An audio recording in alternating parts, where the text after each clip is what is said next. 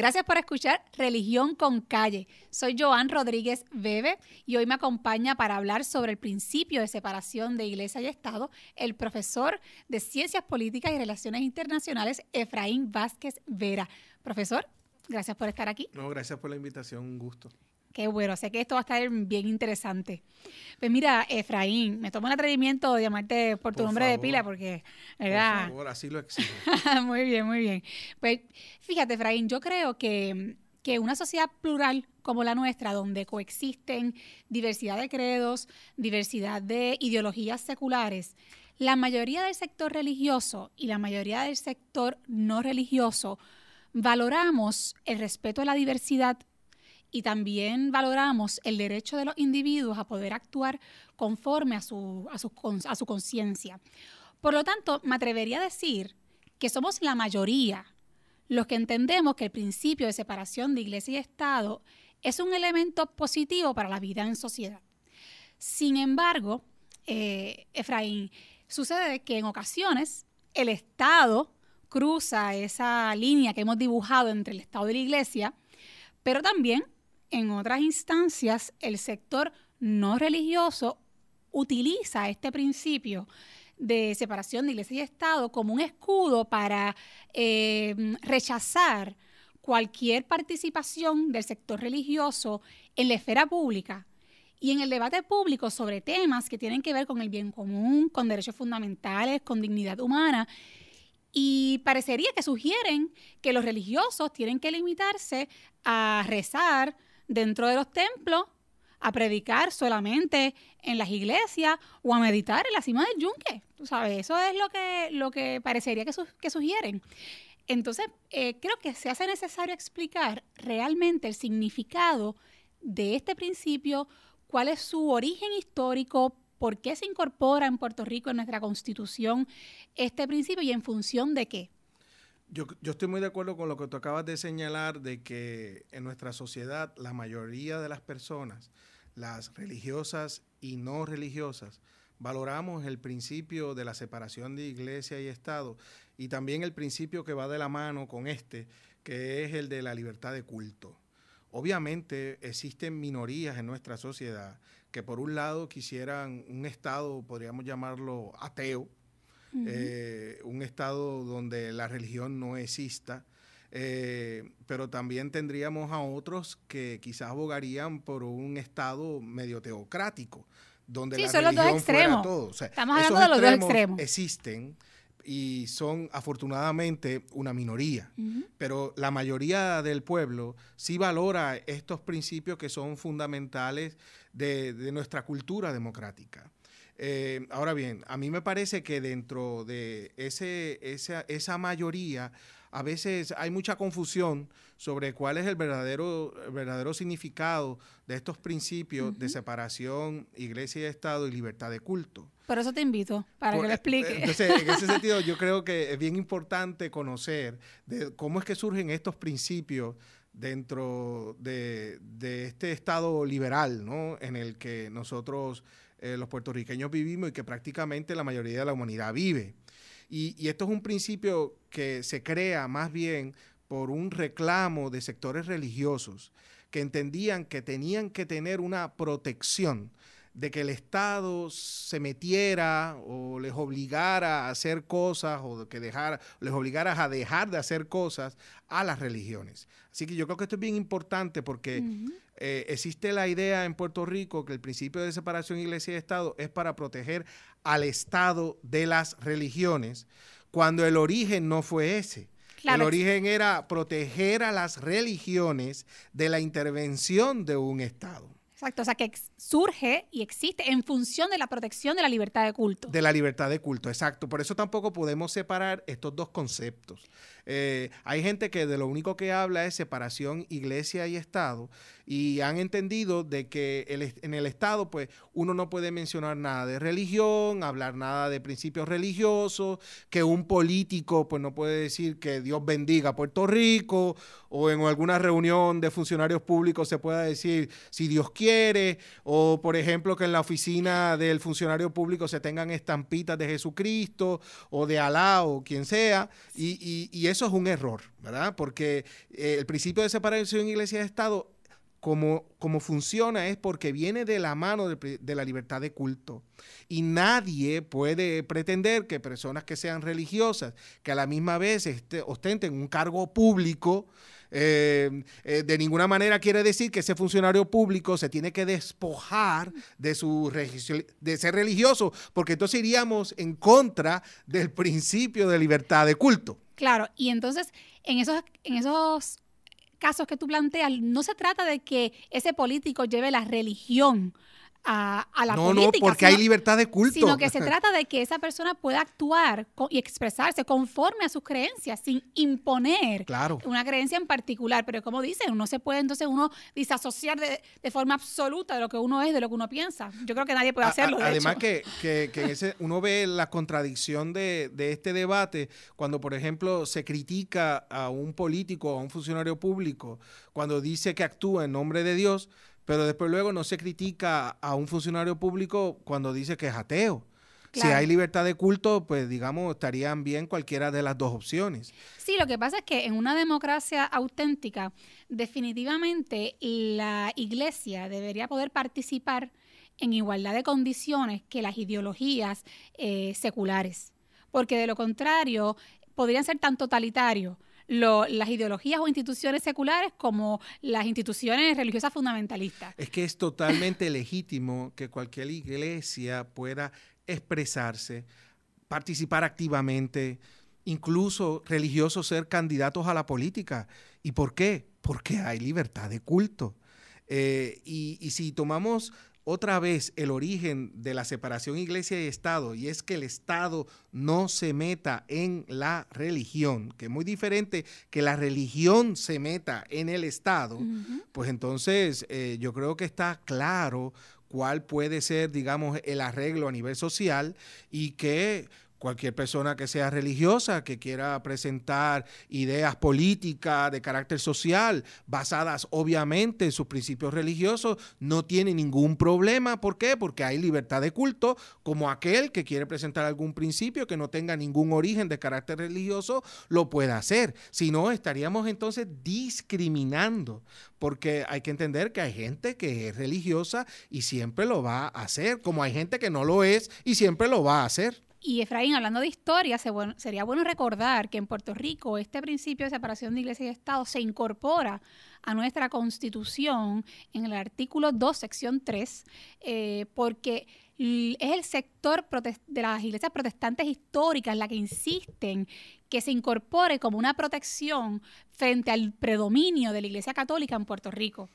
Así que lo que explicas, ¿verdad? Pues se puede entonces, nos podemos relacionar con eso que estás comentando. Sí, sí, no, y, yo creo que es bien importante recalcar también que, esa realidad de que el, movimiento protestante tradicional o movimiento protestante histórico, y, y, se dice movimiento protestante tradicional histórico, aquellas ¿verdad? religiones protestantes que tuvieron su origen en Europa y tienen un linaje, ¿no? Se sabe de dónde salen coincide con, que son ellos mismos los que inician allá luego en esa Europa revolucionaria, introducir en las nuevas constituciones europeas este principio de separación iglesia y Estado, porque ellos buscaban esa protección contra el Estado y un país donde quizá la mayoría eran católicos. Ese fue, esos fueron los primeros. Obviamente en algunos países los movimientos católicos que buscaban protección contra el Estado protestante, pues también, digamos, adoptaron el principio de separación iglesia y Estado, pero tenemos que recordar que es en el ánimo de que el Estado no intervenga en la actividad religiosa. Claro. O sea, es un principio que viene a proteger eh, a las actividades religiosas, no a limitar, no a, limitar. Entonces, esta idea de que el principio de separación iglesia y Estado se hizo para que entonces el gobierno no actúe en nombre de principios religiosos no es correcto, porque ese no es el propósito y, el origen. Además, irías en contra de la, de la libertad de culto. Que, y va a comentar que también el mismo título, por lo menos en nuestra constitución, del artículo 2, sección 3, lo sugiere, porque esa sección no se titula separación de iglesia y Estado, se titula libertad de culto. Y dentro entonces de esa sección donde se habla de la libertad de culto y está titulado de esa manera, entonces que se hace mención del principio de separación de iglesia y Estado. Yo cuando hablo de cómo aparece y cuál es el origen del principio de separación de iglesia y Estado, yo estoy haciéndolo desde la, exclusivamente desde la ciencia política. Obviamente con el pasar del tiempo, pues se han querido hacer muchas interpretaciones, un poco, se han ampliado, etcétera. Y, diferentes versiones. Sí, hay quienes plantean que, que, la protección va más allá y entonces eh, también existe para que el Estado no privilegie al sector religioso sobre el no religioso. Exacto. Y obviamente también debería ser a la inversa. Que, que, que, eso, que es un debate que se, puede, que se puede hacer, pero yo creo que aquí lo importante es que entendamos que el origen de este concepto era para proteger los religiosos, no para que desde el Estado se puedan promover ideas religiosas porque políticos en este caso, porque en este caso pues, estarías en contra de la libertad de culto, que yo creo que es lo más importante de todo, esa libertad de culto. Fíjate, Efraín, y también es interesante porque mm, no solamente la crítica en ocasiones viene para decir, ustedes los religiosos no pueden participar en la esfera pública, sino que en otras instancias no se, no se, ataca tanto la participación, sino el contenido o los argumentos que se plantean. Y, y, me refiero, en muchas instancias, y ha pasado recientemente con el tema de la regulación del aborto y los demás proyectos que se han, que se han ventilado en la legislatura, eh, he escuchado repetidamente personas que, que plantean eh, que que, que, los argumentos por el hecho de venir del sector religioso automáticamente violan el principio de separación de iglesia y Estado. Y entonces es un entendido de que cualquier postura eh, que coincida con los principios de una religión es ipso facto una violación a este principio de separación de iglesia y Estado. Eso es totalmente Claro, entonces uno dice, bueno, el argumento de ellos es, viene del sector religioso descartado. O segundo, coincide con sus principios religiosos. Ah, pues descartado también. Y uno se plantea, bueno, pero es que el sector religioso puede hacer argumentos eh, y planteamientos que, aunque coincidan con sus principios religiosos e incluso aunque estén inspirados en ellos, sean planteamientos que no son estrictamente religiosos y que cualquier persona atea, agnóstica, eh, podría llegar a la misma conclusión a base de un ejercicio de, la racionalidad humana. Pero es que tenemos que entender que, en la sociedad occidental, y Puerto Rico forma parte de esa civilización occidental que tuvo su origen en Grecia, pasa en Roma, de Roma por toda Europa, y Europa llega aquí a América, la mayoría de los principios morales de todo individuo tienen un origen religioso. Lo que pasa es que luego muchos de esos principios pasan a ser universales pero lo que quiero decir con esto, un ateo, un agnóstico, en sus principios morales, esa base occidental de libertad de expresión, libertad de culto, de la tolerancia, de amar al prójimo, como digo, todos tienen un origen religioso. Ahora bien, es bien cierto que hay personas que no son religiosas y por tener esos principios occidentales, universales, a veces expresan opiniones que coinciden, y la gente, que coinciden con religiosos y, y, le descartan esas opiniones por ser ideas religiosas. pero yo creo que aquí lo Un etiquetado que no va, porque tú puedes ser muy bien no religioso y coincidir con, con un planteamiento que provenga del sector religioso. Y, yo puedo ser religioso, que estoy diciendo ah, opiniones de carácter moral y de cómo yo veo la sociedad, que no lo estoy haciendo partiendo de, preceptos religiosos. vamos a poner un ejemplo para ilustrar esto. El, ejemplo clásico. Es un claro discrimen. El, el ejemplo clásico es el tema del aborto. O sea, una persona no religiosa, vamos al caso extremo, al ateo, podría coincidir con un religioso en la postura de, prohibir el aborto. Ahora bien, no es lo mismo, y vamos a diferenciar aquí, no es lo mismo que el religioso diga, yo quiero que la legislatura de Puerto Rico prohíba el aborto porque es un pecado. Sí, sí, sí. Bueno, pues, hombre, pues en ese caso estamos claros que ahí se violaría el principio de separación de iglesia y Estado, porque, ojo, usted no puede legislar a base de la creencia de pecado porque eso es un concepto y un argumento estrictamente religioso. Pero si el religioso dice, yo quiero que la legislatura de Puerto Rico regule el aborto porque para mí el aborto le produce unos daños físicos. Ah, eso es religión. y emocionales a la mujer. No Hombre, pues en ese caso nos damos Sí, cuenta sí. que es un planteamiento que aunque venga del sector religioso, no es exclusivo del sector religioso y no se puede rechazar este de plano. Y a eso es que yo me refiero. No, pero también entender que por libertad de culto hay un espacio permitido para que cualquier persona, por motivos religiosos, pueda expresar sus opiniones partiendo de la religión sin problema Claro, y lo, es puede- lo puede, totalmente legítimo. lo puede expresar, pero no se puede legislar a base de un concepto estrictamente religioso. Ahí habría entonces ya un, un ¿verdad? Un, un problema. Este, Bueno, lo que pasa es que, que como si, si entendemos nuevamente que el propósito de separación iglesia y Estado es proteger a la religión del Estado, el que se apruebe una ley bajo preceptos religiosos en el sentido de unos preceptos morales, ¿verdad? sí, no, es- eso, eso- Eso, eso no tendría ningún tipo de ilegitimidad no, claro. ir en contra de la separación pero eso es una iglesia categoría Estado. amplia, la, no, la, de- lo la de la moralidad. Claro, Este, por eso. O sea, que, que, que tú dete- sabrá Dios cuántos proyectos de ley en Puerto Rico el político cuando los presentó, pues lo hizo con una intención de carácter religioso. Otra cosa es que se diga, vamos a regular el aborto en el proyecto de ley, me refiero, porque la Iglesia Católica o el cristianismo dice que esto, que si lo otro, que si tal. Eso sería otra cosa, Sí, sí, ¿ves? sí. Pero, pero de que el legislador tenga una iniciativa legislativa por su moralidad o por lo- sus ideas, sean de carácter religioso o no carácter religioso,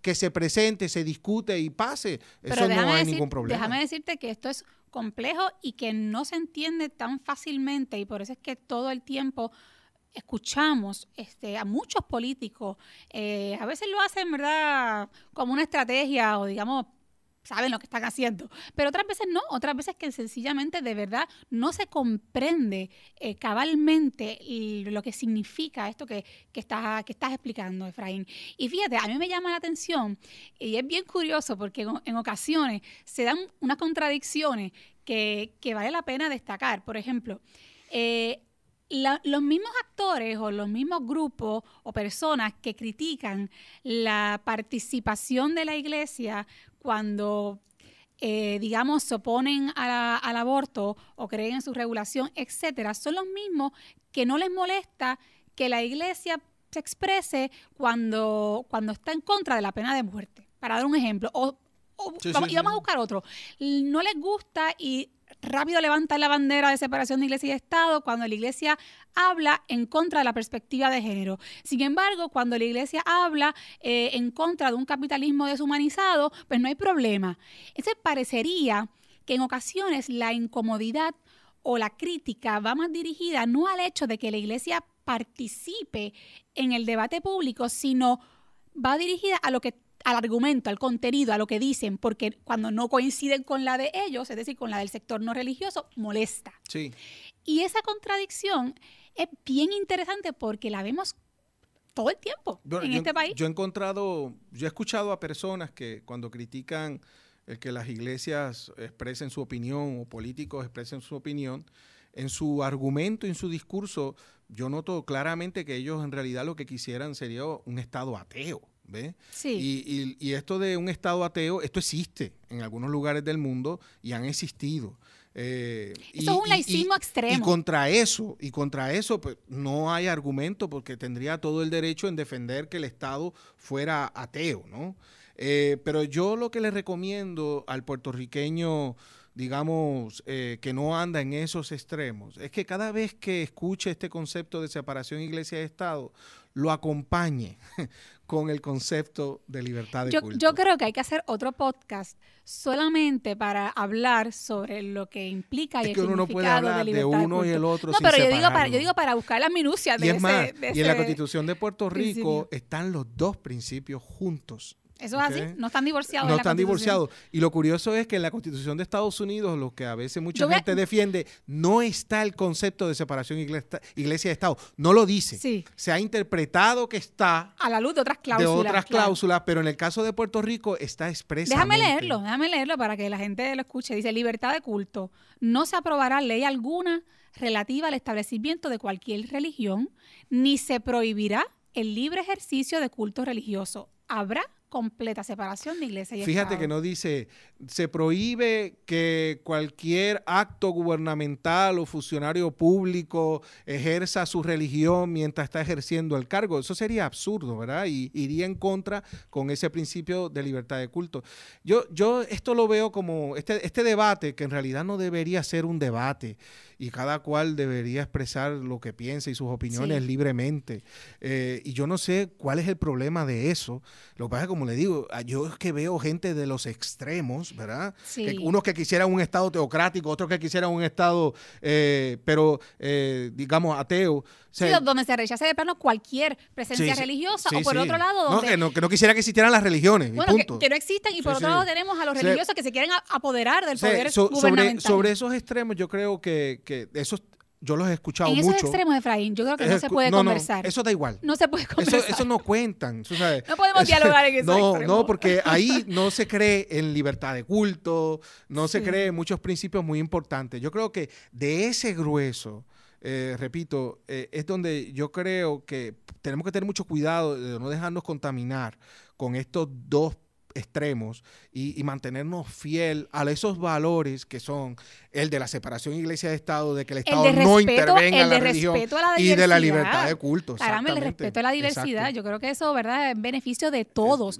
Efraín, y, no, y me estabas comentando, ¿verdad?, en- antes de comenzar, que estábamos hablando que la, la separación de iglesia y Estado no se concibe igual, ni se estructura igual en todos los países. Es decir, que hay variantes de cómo se da esa dinámica entre el Estado, ¿verdad?, y la iglesia. Y quería un Ah, poquito hay, que... hay- hay dos estados que son extremos, hay estados que son teocráticos. El ejemplo más claro es Irán, donde la religión, y en este caso el Corán, es ley, ¿no? Es como si fuera la constitución. Es como si aquí en Puerto Rico hiciéramos la Biblia, pues parte de la constitución o ley.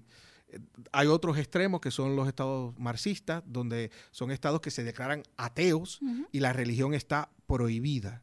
Pero entonces ya luego en el medio Nos vamos al centro. nos vamos al centro. es un centro amplio Sí, y, bueno, diverso, sí, y diverso. diverso. Pero Eh, mejor, mejor que En ese extremos. centro, pues tú tienes estados que sí, casi todos reconocen eh, la libertad de culto y la separación iglesia-estado, donde hay las mayores variaciones es que algunos sí declaran una religión oficial, eh, que es lo que pasa con algunos países de América Latina que reconocen que la Iglesia Católica pues, es la religión oficial del Estado.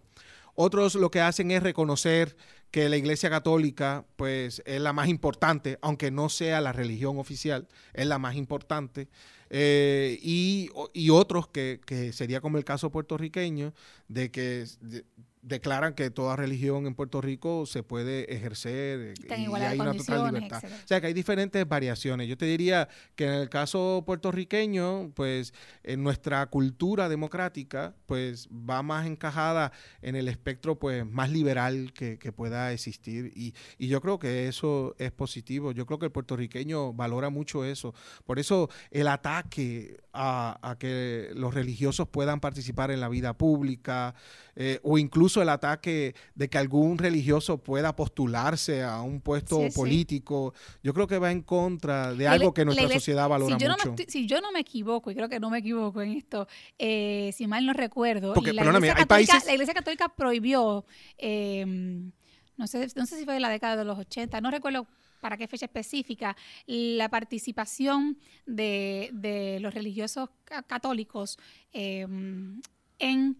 No, no me hablo, no hablo de laicado, sino, ¿verdad? sino de los ordenados, de los etcétera, sacerdotes eh, y los- en la, en la vida, en la vida política bueno, la historia como en, ¿verdad? en puestos electivos. Y, y es un dato que debo de, ¿verdad? de revisar para estar 100% segura, pero... Sí pueden, pero tienes- me da la impresión de lo que estoy recordando, de lo que he leído, que sí. bueno, en el caso si fuera algo de la conferencia episcopal puertorriqueña, ese tipo de prohibición no la podrían hacer porque eso va en el marco no, de toda la iglesia viene, católica. viene- viene de Roma. Y en la iglesia católica, eh, lo que yo tengo entendido es que sí se permite, pero necesita una autorización. Sí, y ha habido en la historia muchos sacerdotes que iniciaron como sacerdotes, eh, y, y, por ejemplo, ahí está el presidente de Haití, Aristide, que sí. después luego se sale. Pero es el una asignación presidente- pendiente porque estoy casi el segura presidente que se, de se. Paraguay, que, eh, que era incluso jesuita, eh, Lugo, que después se sale de sacerdote. Sí. Eh, o sea, ha habido muchos, pero hay, hay constituciones como por ejemplo la de México que prohíbe, o sea, en este sentido, el. Estado prohíbe que algún religioso Participa. participe o pueda ser candidato. En el caso de Puerto Rico, la ley puertorriqueña no prohíbe eso, sí, sí, sí. de que cualquier religioso pueda postularse. No, yo estoy hablando de la Iglesia Católica y lo prohíbe Roma, que es otra, Sí. otra cosa. Pero bueno, mire, Efraín, de verdad que gracias por conversar conmigo sobre este tema. Yo sé que hay tela para cortar y, y mucho más que podríamos seguir, sobre lo que podríamos seguir profundizando. Eh, me gustaría después en otro programa dedicarle más tiempo al asunto de la libertad de culto y cuál es, ¿verdad? cuál es su, su, su significado y su, y su extensión, ¿no? Eh, por lo pronto, yo creo que nos corresponde tanto a los religiosos como a los no religiosos construir una democracia auténtica donde el Estado y, las iglesias eh, puedan tener una relación mm, de respeto mutuo fundamentada en, la autonomía de cada, de cada parte. ¿Tú crees que será posible? Mira, yo primero celebro este tipo de blog y esta iniciativa que, que tienes. Eh, yo creo que es muy importante y más para comprender eh, aspectos de relaciones internacionales y de ciencia política. Eh, hoy día que quiera entender la política nacional, que, tiene- quiera entender política internacional, si no lo hace de una óptica o una perspectiva de carácter religioso, si no reconoce que la religión es lo que mueve al ser humano y le motiva, no va a entender lo que está ocurriendo en el mundo. Y yo creo que es bien importante que entendamos, por ejemplo, por qué en Estados Unidos la política es como es desde una perspectiva religiosa, y no solamente en Estados Unidos, sino en otros muchos países. Querámoslo o no, la religión es lo que mueve. Usted puede ser todo el ateo del mundo, todo el agnóstico del mundo, pero usted tiene que reconocer Que hay una gran fuerza. que hay una gran fuerza y que es la que influye en los eventos nacionales de los países y a nivel internacional. Bueno, pues entonces tenemos pendiente otro podcast donde ilustremos eso que estás comentando. Claro. Mm, Gracias por escucharnos. Será hasta el próximo episodio de Religión con Calle. Y recuerden buscarnos en las redes sociales. Gracias.